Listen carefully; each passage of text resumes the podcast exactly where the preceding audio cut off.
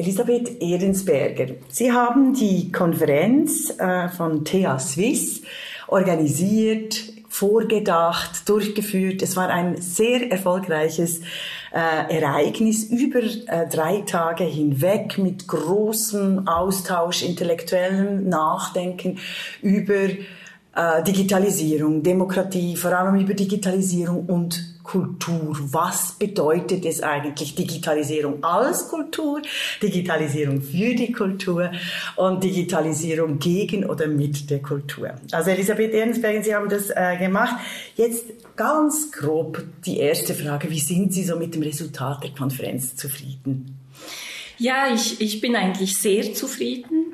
Das, ähm, das Thema war nicht ganz einfach, weil es zwei sehr unterschiedliche Welten zusammengeführt hat. Die Digitalisierung und die Kultur, die, die Kunst, die, die Kunstwelt.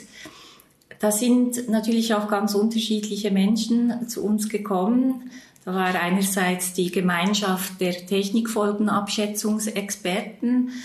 Äh, da sind Praktiker dabei, da sind aber auch ähm, Wissenschaftler, Experten, akademische Experten dabei.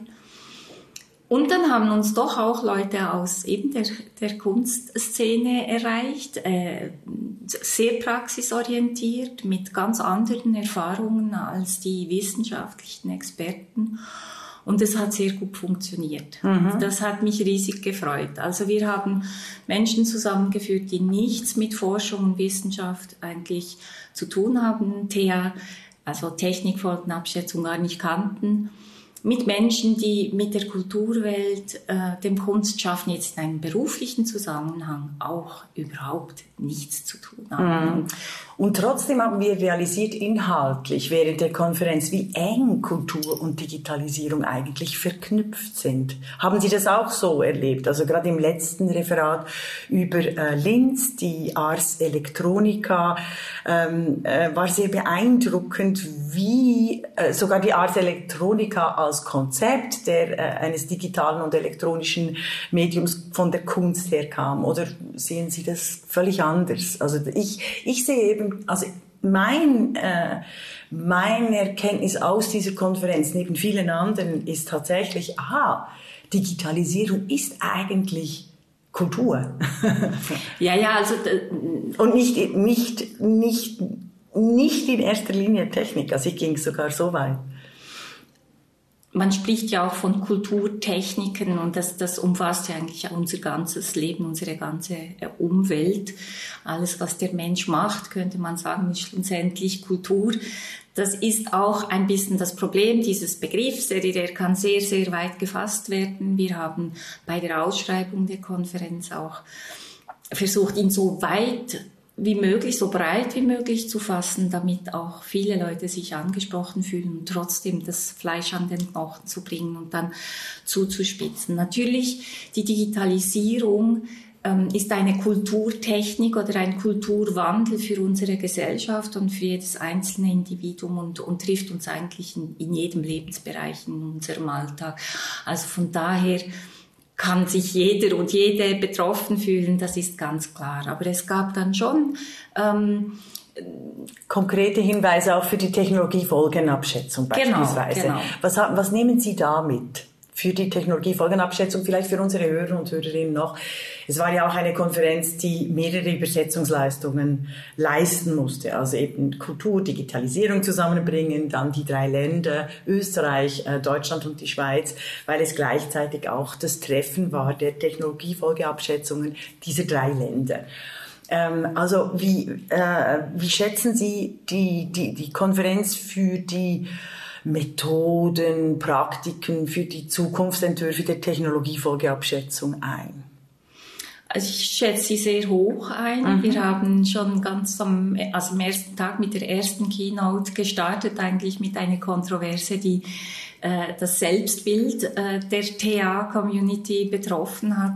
Das war Jessica Hesen. Das war Jessica Hesen, die gesagt hat, die Technikfolgenabschätzung sollte sich eigentlich, also ich verkürze jetzt natürlich. Ja, natürlich, aber um das geht's hier ja auch. Wir wollen, äh, was uns geblieben ist. Das heißt nicht, dass es hundertprozentig so war, aber was Sie mitgenommen haben. Ja. Genau, sie, sie hat ähm, gesagt, die TA müsste sich eigentlich auf eine Beschreibung des Wandels, der Digitalisierung, ähm, der, der, des Wandels der Kultur aufgrund von Digitalisierung beschränken. Sie müsse eine Diskussion, eine Technikfolgendiskussion anstoßen, aber nicht äh, Kultur und Kunst bewerten. Ja, ähm, und das war wirklich kontrovers. Das, also das, das da fällt auf einen Boden genau. der äh, hochpolitisierten. Aber da hat sie was ganz Wichtiges erzählt für die. Und, und es war auch schön, weil es am Anfang stand. Damit haben wir natürlich auch gleich das Problem äh, an, an äh, diskutiert. Was ist denn Kunst? Was ist Kultur? Und gibt es da irgendwelche Qualitätsmerkmale und Kriterien, die von einer TA oder überhaupt irgendwie festgemacht werden könnten und eben dann auch bewertet. Und ich, ich glaube, das ist sehr kontrovers geblieben. Mhm. Wir haben dann aus TA-Sicht, vor allem kamen äh, dort Voten, die sich gewehrt haben, gesagt haben, TA sei durchaus ähm, befähigt, äh, normative Urteile zu fällen. Ich bin dort ein bisschen skeptischer, weil ich bei normativen Einschätzungen immer auch ein bisschen die Angst vor ähm, Instrumentalisierungen ja. verschiedenster Art der TA habe. Haben Sie da vielleicht ein konkretes Beispiel oder wollen Sie sich da nicht zu weit hinauslehnen? Ich weiß, das ist ein dann quasi auch politisierter Bereich. Aber wir haben ja schon in der Demokratie darüber geredet. Also die genau. Idee, ähm, die Idee zunächst mal wirklich zu beschreiben und genau hinzuschauen, was passiert für die Technologiefolgeabschätzung, wäre schon enorm wichtig. Genau. Also ein Beispiel, ähm, das ich äh, schon gebracht habe, das ist, die TEA kann beispielsweise das chinesische äh, Sozialkreditsystem beschreiben. Mhm. Sie kann aufzeigen, welche Strukturen das voraussetzt, sowohl politischer, technischer wie auch kultureller Art. Mhm. Ähm, sie kann sagen, was das für Folgen hat. Sie kann Szenarien bilden und zeigen, wenn man dieses System in der und der Art ausgestaltet, dann bedeutet das dieses und jenes. Und sie kann fragen, wollen wir als demokratische Gesellschaft ein solches System haben. Ja. Aber es ist eigentlich nicht an ihr dann zu sagen so oder so. Mhm. Ich weiß, das ist sehr abstrakt gesagt. Ich gebe Ihnen ein anderes Beispiel. Wir haben letztens eine Studie zu Stimmsprache und Gesichtserkennung publiziert. Mhm. Das sind Überwachungstechnologien, die vielleicht zu diesem Sozialpunktesystembeispiel auch passen. Und dort hat TH Swiss in ihren Empfehlungen doch tatsächlich für ein Verbot in gewissen Bereichen ähm, sich geäußert. Und ja. das widerspricht natürlich dem, was ich jetzt gerade sage. Wir haben aber versucht auch klarzumachen, es geht nicht darum, eine Technologie zu verbieten oder zu verteufeln, ähm, primär und grundsätzlich negativ zu besetzen, sondern es geht um gewisse Anwendungen, wo wir fanden, da gibt es einfach rote Linien, weil man es dann nicht mehr handhaben kann, mhm. beziehungsweise die flächendeckende Überwachung ähm, die Folge wäre. Mhm. So. Ja, und die Risikoabschätzung, also da, da sind Sie eigentlich bescheiden, weil ich finde, was Sie in den letzten Jahren geleistet haben zur Digitalisierung und Demokratie, ist es die Risikoabschätzung, Sie so beschrieben haben, dass sie eben dann nicht mehr demokratiekompatibel sind. Und das finde ich dann äh, durchaus eine Technologiefolgeabschätzung im Sinne von, wir beschreiben, was diese Technologie äh, alles äh, bedeuten kann für die Gesellschaft, Kultur, die Wirtschaft, was auch immer, auch die die, Bewertung der unterschiedlichen Hierarchien in der Gesellschaft. Und wir können dann gleichzeitig auch juristisch, sind ja auch juristisch äh, äh, ein bisschen vorgeschult, wir können dann auch juristisch auch eine Technologiefolgeabschätzung ein, einführen. Oder sehen Sie das völlig anders? Nein, Sie geben mir die richtige äh, Brücke, weil ich, ich wiederhole auch immer mein Motto, TH Swiss muss unabhängig und neutral bleiben, auch in Wertefragen, in normativen äh, Belangen, aber sie muss unerschütterlich sein in ihrer Parteinahme für die Demokratie. Und das ist tatsächlich der Referenzpunkt für, ja. für uns. Ähm, ich meine, wir leben in einer pluralistischen Gesellschaft. Es ist sehr schwierig, rote Linien zu ziehen, wenn man sowohl konfessionelle wie, wie auch anderartige Referenzpunkte nicht mehr hat. Und in dem Sinne ist aber die Demokratie Sie ist ein Prozess. Ich möchte auch Demokratie nicht verstanden haben als ein ein, ein simples, ein ja, nein, ja. Minderheiten, Mehrheiten, ja. Da, das ist eine fragile Balance zwischen, es ist eigentlich eine Kultur, die Demokratie, eine Kultur, die abwägt zwischen Verfassungsgrundsätzen, Grundrechten des Einzelnen, eines föderalistischen Systems, einer ähm, einer äh, Checks and Balances direkten Demokratie etc. Ja. Also ja. nicht, dass man mich da äh, missversteht. Ja, also in diesem Sinne äh, auf die Demokratie bezogen kann man sicher äh, Grenzen und, und Risikoabschätzungen vornehmen. Jetzt um zur Kultur zurückzukehren. Kultur würde man vielleicht sagen, bleibt auch ein gewisser Spielraum offen von Einschätzung oder, oder äh, ähm, persönlichen, subjektiven. Mhm. Ähm, Auch eine Pluralität der Beurteilung, der Urteilskraft. Genau, genau. Und dort ist äh, vielleicht das ähm, Risiko der Instrumentalisierung, das ich genannt habe, vor allem ideologischer Art äh, mhm. gegeben, wenn es um, um gewisse Befindlichkeiten geht. Es fiel auch das Stichwort Cancel Culture. Äh, was darf man sagen, was darf man nicht sagen? Das ist in der Kultur relevant, ist natürlich aber auch in der ganzen Diskussion um Digitalisierung und Medien relevant, wenn es darum geht, zwischen Meinungsfreiheit und, und dem, was gesagt werden darf, mhm. zu unterscheiden. Ja, ich, ich fand gerade bei der Cancel Culture als Medienwissenschaftlerin, da hat mir definitiv eine Referentin gefehlt, die das auch äh, wieder sehr objektiviert und mal tatsächlich beschreibt, was passiert wird mit einem ideologischen, äh, mit einem ideologischen Kampfbegriff, oder? Also äh, das wäre wirklich enorm wichtig. Also eine Otto Brenner Studie hat äh, die all, den Journalismus, den algorithmengetriebenen Journalismus näher unter die Lupe genommen und äh, ich wünschte mir das auch so für die sogenannte Cancel Culture.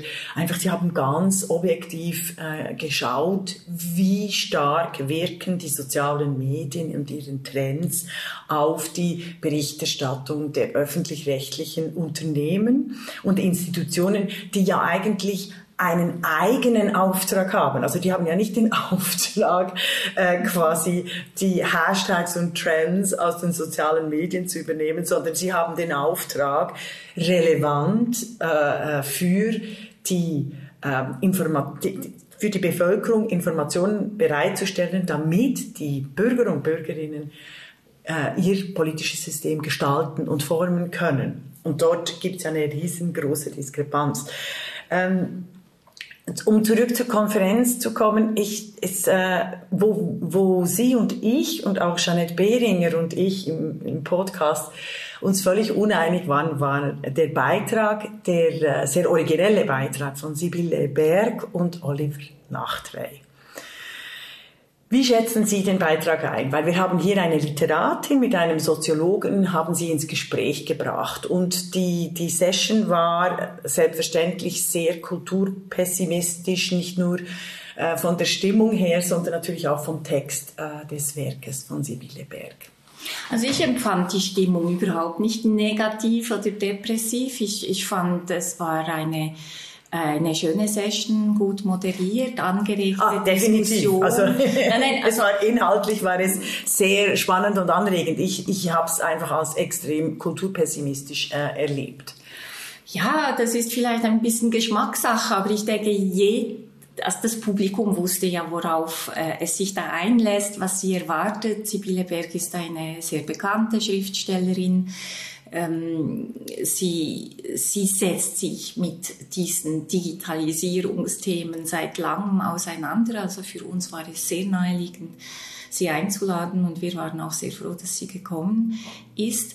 Natürlich, das ist die eine, die dystopische Seite. Ja, das, sie ja. sie ähm, hat aber ähm, spannenderweise, äh, sie hat so Slides äh, gezeigt, hin, in, lief eine, eine kleine Präsentation, während sie gesprochen hat zu verschiedenen Projekten, die am Laufen sind, zu Sozialkreditsystemen äh, im näheren oder im weiteren Sinne. Ich habe vorher gesagt, ja, das chinesische System. Ähm, dieses System findet langsam auch Eingang in Europa. Es gibt in Bologna, es gibt in Wien, es gibt in Berlin. Ähm, Bestrebung, dass natürlich auf freiwilliger Basis äh, Punkte gesammelt werden können für eine ganz gute Sache, selbstverständlich. Aha, ähm, also ähnlich wie Cumulus-Punkte der Migros ja, ja, für unsere ja, ja. Schweizer also geht, Zuhörer ist, und Zuhörer. glaube ich, fast ausschließlich Ja. im Bereich der Nachhaltigkeit kann man seinen Fußabdruck, also CO2-Einsparung und was auch immer und dann Punkte sammeln.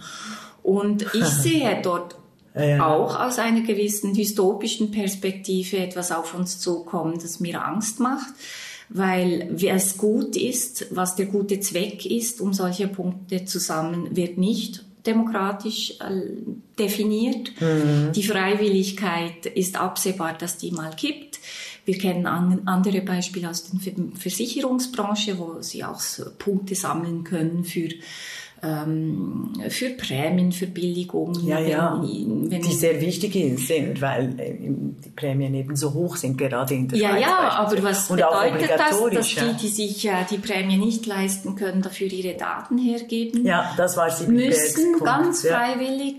Also ich, ich muss sagen, dass ich gewisse dunkle Horizonte mit äh, Frau Sibylle Berg teile. Und wie TH Suisse wird nächstes Jahr ein, ein Projekt zu Social Scoring äh, Ah, starten. sehr interessant, ja. Also Es, diese, es, ja. dieses, dieses Problem, ähm, viel, der, der, der Vor- und Nachteile, der Schatten und der Lichtseiten hat Ja. uns ja durch die ganze Konferenz begleitet. Es, äh, auch auch äh, Herr Stocker äh, von der Ars Electronica, der ja ein Sehr Feuerwerk an Optimismus ähm, äh, gewesen ist, ein, ein wunderbarer Vortrag, hat aber auch gesagt, äh, diese Digitalisierung ist eine Aneignungstechnologie. Sie ermöglicht uns gerade auch im demokratischen Bereich neue Partizipationskanäle, Mitbestimmungsmöglichkeiten, die wir vorher vielleicht nicht hatten. Äh, Also demokratisiert, hilft teilzunehmen, Teilhabe zu haben und gleichzeitig sind es auch Enteignungstechnologien. Ja, das fand ich auch. Das ist ein Satz, der mir sehr geblieben ist. An, äh, Anwendungstechnologien können gleichzeitig auch Enteignungs... An Aneignungs- Äh, und Enteignungs, Ja. genau. Ja. Das, das war äh, sehr, sehr eindrücklich. Ja. ähm, dass es immer zwei Seiten hat. Ich, ich, ich habe dann sofort bei ihm so gehört, ja, die Technik an sich ist eben neutral, es kommt dann darauf an, wie wir es anwenden. Auch da Das- ein differenzierteres Bild, wie, Ich wie denke, Ihre dass Studien auch das zeigen. müsste ja. man differenzieren. Also für, Frau Berg meinte dann, alles, was man machen kann, das macht man auch und Ja. man wird es auch missbrauchen. Und ich muss sagen, dass die Realität uns schon sehr nahe an das äh, bringt, was, äh, was Frau Berg da erzählt. Mhm. Ich finde es spannend bei Frau Berg, weil ich ähm, an ihr während ihrer Performance, die herausragend war, etwas gesehen habe, was ich äh, sehr oft an äh, unserer zeitgenössischen Generation erkenne, nämlich den gleichzeitigen Diskurs. Mir kam es immer so vor, als würde Sibylle Berg auch einen Diskurs, also sie würde ihren Vortrag halten mit uns, gleichzeitig aber auch einen Diskurs mit sich selber und einen Diskurs in den sozialen Medien, weil sie so einen durch einen abgründigen Humor hat und sie spielt und das denke ich eben, das macht die Digitalisierung mit äh, vielen Menschen, die in den sozialen Netzwerken sind, dass sie gleichzeitig auf verschiedenen Ebenen spielen. Also ich kenne das auch von mir, dass wenn ich einen Vortrag halte, gleichzeitig auch mich selber kommentiere, ein bisschen abgrundtief, weil ich das Gegenargument meines Arguments auch gleichzeitig mitdenke. Ich finde das spannend. Und schon antizipieren, Ja, ja. antizipieren, was an möglichen Reaktionen. Ich finde das extrem spannend. Also die, das, Ja. das nicht nur das Multitasking äh, im, im, im eigentlichen Sinne, sondern dieses äh, auf mehreren Ebenen schon denken und in verschiedenen Kanälen kommunizieren. Ja, und ich glaube genau das, also sie hat mir etwas gezeigt von der Konferenz, das passiert mit Menschen, innerhalb der Menschen. Das fand ich wirklich eindrücklich, Ja. was in der Konferenz, wie, wie sie das gesehen haben an einzelnen Referentinnen und Referenten.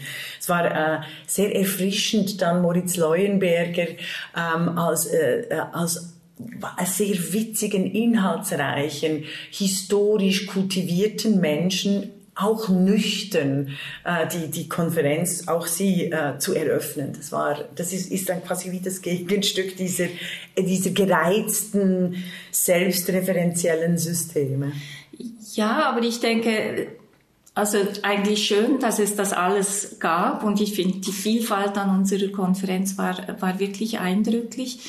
Ähm, ich würde nicht das eine gegen das andere ausspielen. Es sind ja unterschiedliche Realitäten von uns. Was mich sehr glücklich gemacht hat, ist schon nur die Tatsache, dass wir uns physisch treffen konnten, dass diese Konferenz ähm, analog stattgefunden hat.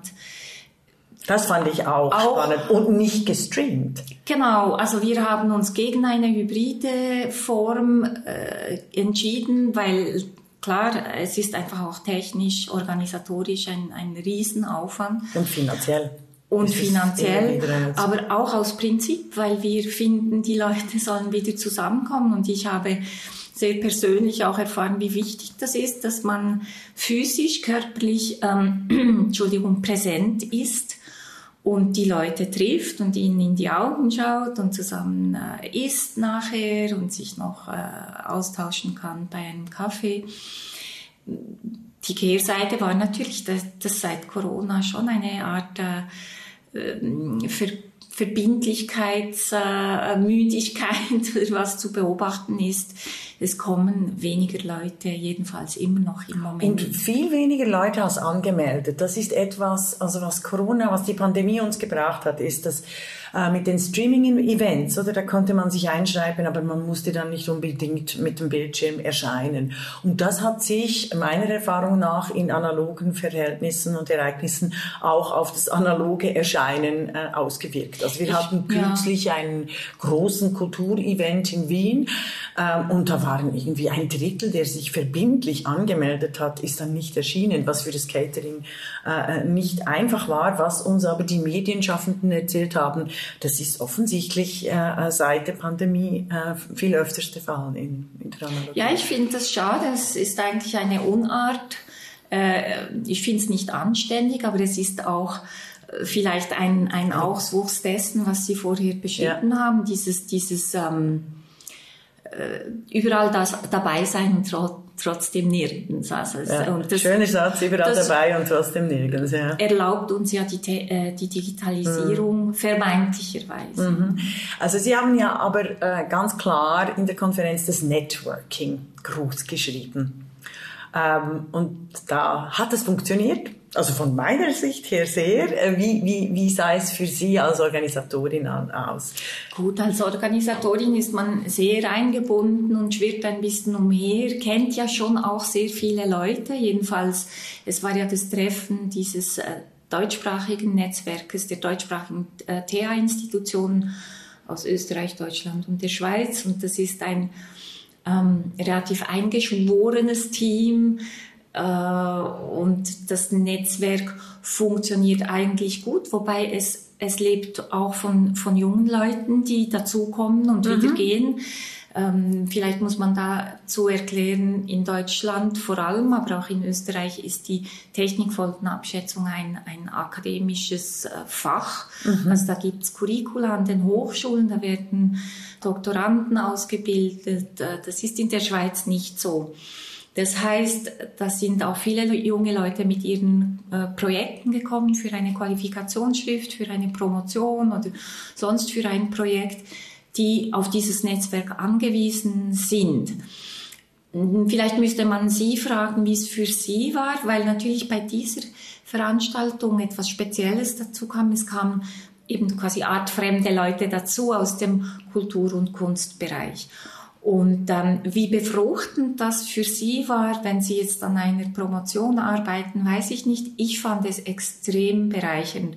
Nehmen wir das Beispiel unseres künstlerischen Moderators. das wollte ich sagen, genau. Sie haben ja wirklich das Wagnis auf sich genommen, während dem ganzen Event, drei Tage, den äh, wunderbaren äh, Kabarettisten und Musiker aus Chur, Flurin, Kaviziel oder Kavietzel, Kavietzel, ja, Kavietzel einzuladen. Und er hat auch äh, durch die äh, Konferenz irgendwie geführt? Also ähm, da hat sich das hat sich das bewährt? Würden Sie das wieder tun?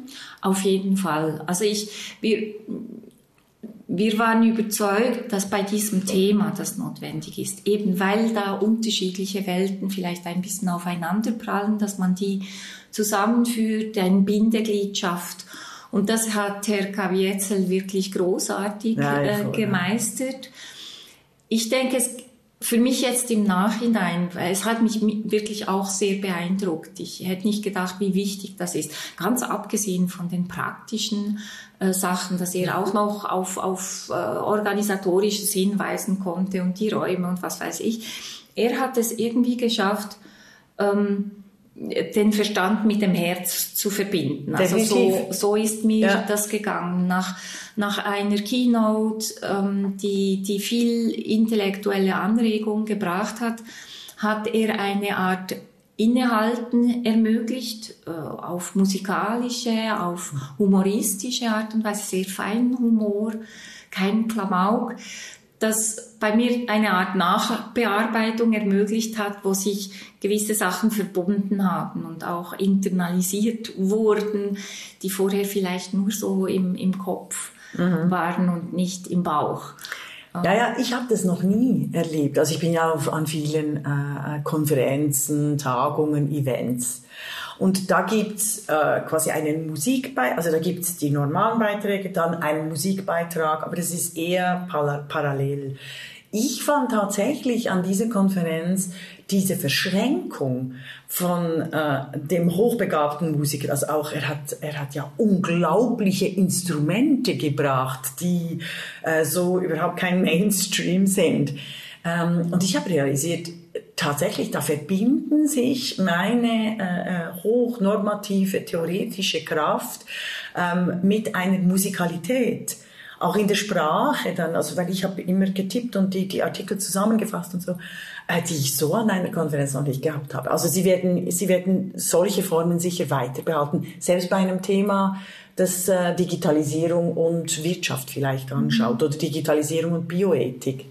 Also ich, ich würde das gerne, ich, ich fand wirklich, es ist sehr wichtig, es ist, es ist der Versuch, auch verschiedene Sinne eben anzusprechen, um, um, um das hilft sofort zu illustrieren. Was wir ja bei Theasys auch immer versuchen zu machen, ist unsere mit vielen Seiten bestückten, manchmal schwer verdaulichen Studien in Kurzfassungen, Zusammenfassungen äh, zu gießen und diese auch zu illustrieren. Und zwar mit Illustrationen, nicht mit Tabellen und Kurven und was weiß ich, sondern mit, mit wirklich so Bildchen Poetisch, von, ja. von Männchen und, und, und die die diese Komplexitäten versuchen aufzunehmen, manchmal mit einer feinen Ironie ohne die Komplexität unter den Teppich zu kehren. Ja. Aber die, die, die Menschen, die Leser, die Leserinnen, die vielleicht nicht über Expertise in einem Fachbereich äh, wie Stimmsprach, Gesichtserkennung oder was auch immer verfügen, doch verstehen können äh, an diesen beispielhaften Darstellungen über das Optische jetzt in den Kurzfassungen, an der, an der Konferenz eher über das Musikalische und über den Humor, um was es eigentlich mhm. geht. Ja, also es hat hervorragend geklappt. Ich habe noch eine Frage für die TH Swiss. Wie steht es mit der Barrierefreiheit und der Aufgabe, die unterschiedlichen Landesgegenden, auch die Sprachgegenden zu integrieren? Das ja. ist ja immer ein großes Thema in der Schweiz. Also eben diese Mehrsprachigkeit, die übrigens der Künstler eben Florin Kavietzel äh, hervorragend gemeistert hat, weil er irgendwie fünf oder sechs Sprachen spricht. Ja.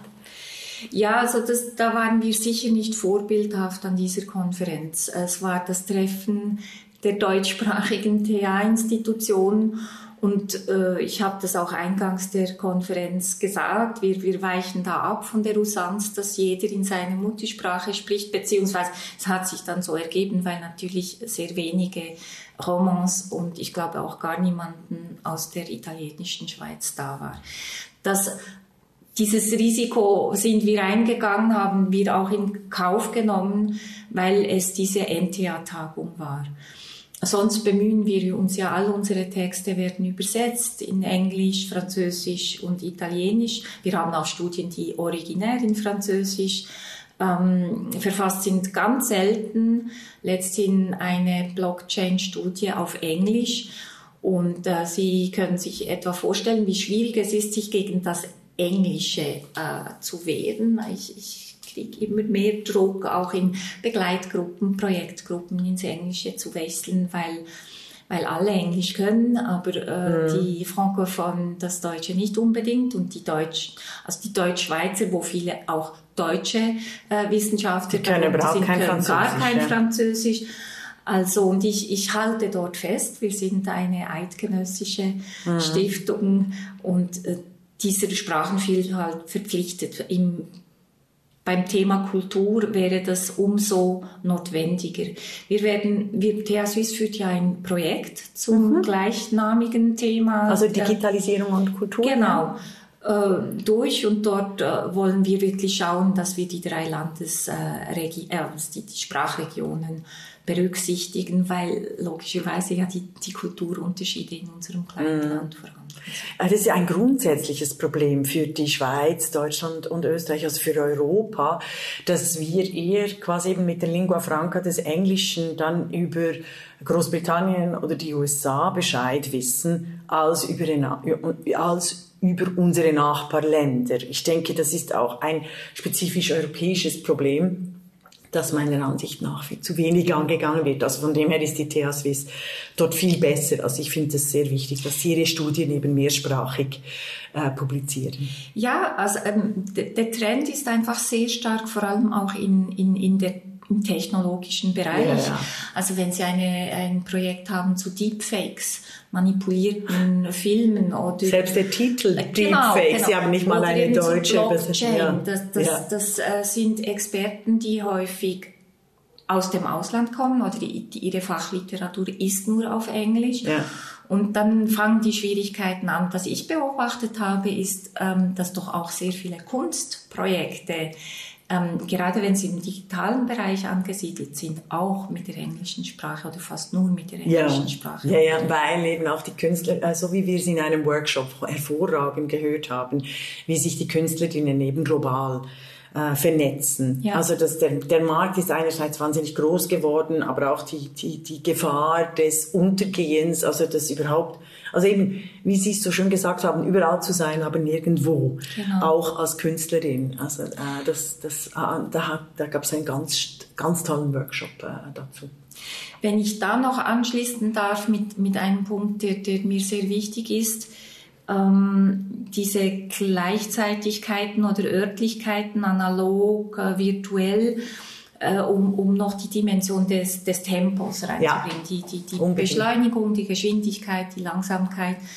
Äh, das war schon ein wichtiger Aspekt bei unserem Thema Digitalisierung und Demokratie, weil Demokratie eben zeitintensiv ist, Zeit braucht. Ähm, sie lebt davon, dass dass man in langen Vernehmlassungsverfahren, in Auseinandersetzungen föderalistischer Art etc. zu einer Lösung kommt. Und ähm, für mich war extrem spannend an der Konferenz zu sehen, wie geht jetzt ähm, ein Mensch im, im kulturellen Bereich einerseits mit den Möglichkeiten der Digitalisierung von, von Darstellungen oder Gleichzeitigkeiten ähm, um die, die eben die, das, das Tempo quasi fast, fast ähm, unendlich beschleunigen können und gleichzeitig, äh, gleichzeitig ähm, wie geht er damit um, dass sein Trans seine Transporttechnologie, also die Hardware, auf, auf der das Kunstwerk quasi gespeichert ist, ganz, ganz kurze Halbwertszeiten bekommt. Wir ja, haben dort einen. Das ist eine der wichtigen äh, Studien, die, die Sie schon oder äh, Thematen. Also ich, ich ja. äh, bin in einem Workshop, ich konnte natürlich nicht alle Beiträge mhm. hören. Wir hatten Parallel-Sessions das war für mich sehr, sehr eindrücklich von einer Kunsthistorikerin und, und Direktorin eines Museums zu hören, welche Mühe und wie viel Aufwand sie betreiben, um diese Kunstwerke zu sichern, zu archivieren, was eigentlich fast unmöglich ist, weil genau die Halbwertszeit eines Hamsters oder so. Genau, also die genau, Lebenszeit eines Hamsters. Ja, ja. Und, und, an was liegt es? Liegt es eben an der Hardware? Dass eben, also wir können schon, wir können schon unsere alten Videos nicht, also das ist das Einzige, was ich kenne, oder die VHS können wir nicht mehr abspielen. Oder auch die, die CD, CD-Players, also all diese, all das, was wir, oder die, ich denke, wie die Landesbibliothek der Schweiz Millionen ausgegeben hat, um die Dokumente zu äh, fischieren. Und quasi diese Technologie, die war ganz okay, ähm, äh, völlig überrollt wurde. Und jetzt sind wir dran, alles zu digitalisieren, obwohl wissend, dass in 10, 20 Jahren wir vielleicht die, die Programme nicht mehr zur Verfügung haben. Also soweit ich es verstanden habe, ich bin ja da nicht äh, Fachfrau, aber dass es tatsächlich an, an, den, an der Hardware liegt, an den Anschlusslösungen, die fehlen, vielleicht auch an den Monopolen. Also nicht an den Software, sondern ähm, an der Hardware. Genau. Ja. Mhm. Und dann auch an der Expertise. Also es gibt ganz wenig Informatiker, Leute aus der IT, die sich dann für das einspannen lassen. Die, die Referentin hat ähm, hat uns gezeigt, dass es in ganz Europa irgendwie vielleicht zehn, zehn Experten gibt, die sich wirklich aus, aus Herz, aus Leidenschaft ja. dafür einsetzen. Ähm, die hätten ganz andere Jobs, äh, wenn, sie, wenn sie nicht auf viel Geld verzichten würden. Ja. Und die bereit sind, sich dort zu investieren. Aber es ist auch ein Riesenaufwand. Also ähm, man wenn ich es richtig verstanden habe, geht es nicht nur darum, das Original zu sichern, ja. wenn man das so sagen kann, sondern auch das Erlebnis. Also was eine Möglichkeit, die es gibt, ist äh, das Kunstwerk oder die Installation zu filmen, so dass man den Eindruck noch hat, auch wenn man das Original nicht behalten kann. Mhm. Da gibt es Sie versuchen aber möglichst alles festzuhalten, aber es ist ein Riesenaufwand, mhm. dass sie mhm. pro, pro Kunstwerk irgendwie äh, x Arbeitsstunden. Mhm. Aber sollten wir da vielleicht nicht Ah, no, ja. Entschuldigung. Nein, nein, ich finde, ich finde das eben ein, das ist genau was passiert ist auch an der Konferenz, dieses Weiterdenken. Den, den fast spannenderen Punkt bei diesem Thema war für mich, wir haben dann gefragt, ja, ob sich die Künstler selbst äh, bewusst sind über diese kurze Halbwertszeit ja. ihres Werkes und ähm, oder dass das sogar zum Selbstverständnis gehört. Wir machen nichts mehr für die Ewigkeit, das ist von gestern oder diese Bilder mhm. und, und dieses Restaurieren, das ist eben nicht digital, das ist nicht modern, sondern es ist Teil des Kunstwerks dann irgendwie bald wieder zu verschwinden. Und da hat sie widersprochen und gesagt, dass es eigentlich ähm, ähm, eher so ist, dass man auch diesen Ewigkeitsanspruch oder etwas hinterlassen möchte, äh, dass, dass, dass das da ist, dass aber das Bewusstsein nicht wirklich vorhanden ist. Und ich fände das jetzt rein aus einer Kultur- oder Kunstperspektive extrem spannend, wenn, wenn dort diese Selbstreflexion und was bedeutet Zeit mm. im, im Kunstschaffen mm. vor dieser technischen Problematik. Also mm. die kann man ja vielleicht noch überwinden mit viel Geld und viel Aufwand. Und was, was bedeutet es eigentlich? Ja, ja, also mir kam die Idee, als ich das über die Archivierung und diese, diese Kurzfristigkeit gedacht, äh, ge gehört habe, äh, kam mir die Idee, weil Twitter jetzt äh, quasi vor dem Untergang steht, also ich mache es mal in Anführungszeichen, aber mit der Übernahme äh, von äh, Elon Musk, also von Twitter durch Elon Musk, werden ja alle Untergangsszenarien und alle versuchen sofort als auf nächste Social Networks äh, zu gehen. Und dann, äh, ich war auch klassisch als Historikerin, habe sofort in die Community gefragt, oh, das sind, also sind, ähm, bei mir sind es zehn Jahre, sind elf Jahre stundenlangem Maschinenfüttern, also und nicht nur dummes Maschinenfüttern äh, von Inhalten, von sei es Promoting von meinen äh, eigenen Schriften und so. Und ich fand es sehr lustig, äh, dann überhaupt daran zu denken, stellen wir uns mal vor, es gäbe überhaupt kein Twitter, wie die Politik dann funktionieren würde. Also, oder dass wir in 50 Jahren PolitologInnen zurückschauen und dann irgendwie äh, realisieren, ah, wieso wurde dieser politische Entscheid beispielsweise eines äh, Selbstbestimmungsgesetzes in Deutschland, das hoch umstritten ist, wieso wurde der so schnell äh, gefällt, weil es gab keine äh, Expertinnenkommissionen, es gab keine Kampagnen, sondern das war tatsächlich nur in Social Media äh, von Transaktivisten und in, äh, Innen äh, promoviert, oder? Aber all dieser Teil ist quasi nicht mehr nachvollziehbar, weil irgendwo im digitalen Raum nicht archiviert wird oder verschwindet. Also ich finde eine solche Perspektive und Reflexion extrem wichtig, weil sie relativiert sehr, sehr viel. Ja. Und, und da, da wäre ich dann wiederum weniger dystopisch, sondern das finde ich so erfrischend, wenn ich mir das so vorstelle, eben wie viele Ideen und, und ähm, Aufregungen äh, wir auch eine sehr könnten. kurze Halbwertszeit ja. eigentlich ja. haben. Ja, es wäre, wäre gut, mhm. sich, sich über die Beständigkeit und die, die also Relevanz. Also Zeit, die Zeitdimension, ja. die haben sie. Und wiederum, dass die Zeitdimension so klar auch ins Bewusstsein kam zum Thema Digitalisierung und Kultur, hatte eben auch damit zu tun, dass wir zeitlich gebunden waren an einen analogen Raum im schönen genau. Bern. Wir mussten uns bewegen vom ersten Stock zum zweiten Stock, äh, von den unterschiedlichen Seminarräumen von Menschen. Ich, ich fand das echt äh, und eben gerade in der Verbindung mit diesem mit dem Musiker, äh, der uns dann wieder in ganz andere Welten geführt hat, die manchmal auch absurd waren, äh, fand ich eine gute gute Mischung, würde ich eigentlich allen empfehlen für unsere Hörer und Hörerinnen, die selber auch so Konferenzen planen. Ja, also der, der Begriff Raum ist auch ein ganz zentraler gewesen an der mhm. ganzen Veranstaltung. Wir haben ähm, in einer Keynote vom stellvertretenden Direktor des äh, Bundesamtes für Kultur auch gehört, die, die, die, die hybride Kreativität, die im Moment äh, sehr stark äh, ist in, im Kulturbereich, dass er eine unter anderem, aber eine wichtige Aufgabe der Kultur darin sieht, Räume zu gestalten, und zwar digitale Räume, die neu entstehen, aber auch analoge Räume, die leer werden aufgrund der Digitalisierung. Also ah, wenn, das wenn ist spannend. Archive Haben Sie da ein Beispiel, oder, ja? oder Lagerbestände ja. einfach leer werden und nicht mehr gebraucht werden. Mhm. Also ich hoffe es nicht, äh, dass all unsere Bibliotheken verschwinden werden, aber doch. Genau, das war ja ein großer Skandal mit der Universität Zürich, die nur noch auf digitale Bücher setzt, oder? Genau. Ja. Ähm, aber dass das gibt man sich dann ja. überlegt, was macht man mit diesen Räumlichkeiten? Also es war in einem anderen Zusammenhang wurde auch der Raum als ähm, äh, nehmen wir jetzt ein, ein, ein, ein Gebäude mit, mit das, das einen gewissen Status auch repräsentiert, ein Bundeshaus oder mhm. ein, ein großes Museum, das eine Geschichte hat und etwas repräsentiert. Dieser Raum ähm, ist nicht die Institution Institution, die er repräsentiert und trotzdem gehört er unverbrüchlich dazu.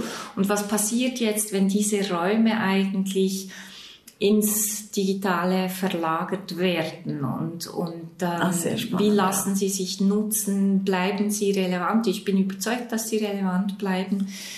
Ähm, der Körper durch Herrn Kavietzel, die Musik, die Sinne, der, der, der, das analoge Zusammenkommen und der Raum, der war schon an der Konferenz, die, dieses, dieses Setting war an der Konferenz präsent und hat gezeigt, ähm, ja, was wichtig ist, trotz der Digitalisierung und wie die Digitalisierung aber auf dieses die, die, die reale, die wirkliche Welt gestaltet. Ja, genau. Also und wie die, die wirkliche Welt eben auch ganz anders gestaltet werden muss aufgrund der äh, Digitalisierung. Und da war tatsächlich ein Plädoyer, dass die Kunst äh, die Kulturschaffenden sich dort auch diese Räume ja. packen. Ja. Und das fand ich äh, wirklich äh, toll. Ja, also äh, wie geht es eigentlich mit den Ergebnissen dieser spannenden Konferenz und des äh, Drei-Länder-Ex äh, der äh, Technologiefolgeabschätzung weiter? Ja, also wir machen diese Podcast-Reihe. Ich denke, das ist ein schönes Format, um, um die ganze Diskussion und Reflexion ein bisschen nachhalten zu lassen und, und auch zu dokumentieren, was wir da gemacht haben. Es wird aus der Konferenz, wie das üblich ist bei diesen NTA-Netzwerktreffen, einen äh, wissenschaftlichen Sammelband geben mit allen Beiträgen, die an der ah. Konferenz ah. gehalten wurden. Das wird jeweils mit dem Nomos Verlag äh, publiziert. Die Kooperation findet über das KIT in Karlsruhe statt, das äh, Karlsruhe Institut für Technologie. Wann kommt es raus? Weil auch das könnten wir äh, zugunsten der Barrierefreiheit dann einsprechen lassen. Weil auch das könnten wir dann in die, die Podcast-Serie überführen. Deshalb. Sie wissen also es noch nicht ein Jahr. Gemäß geht das sicher ein Jahr. Das ähm, müssen wir.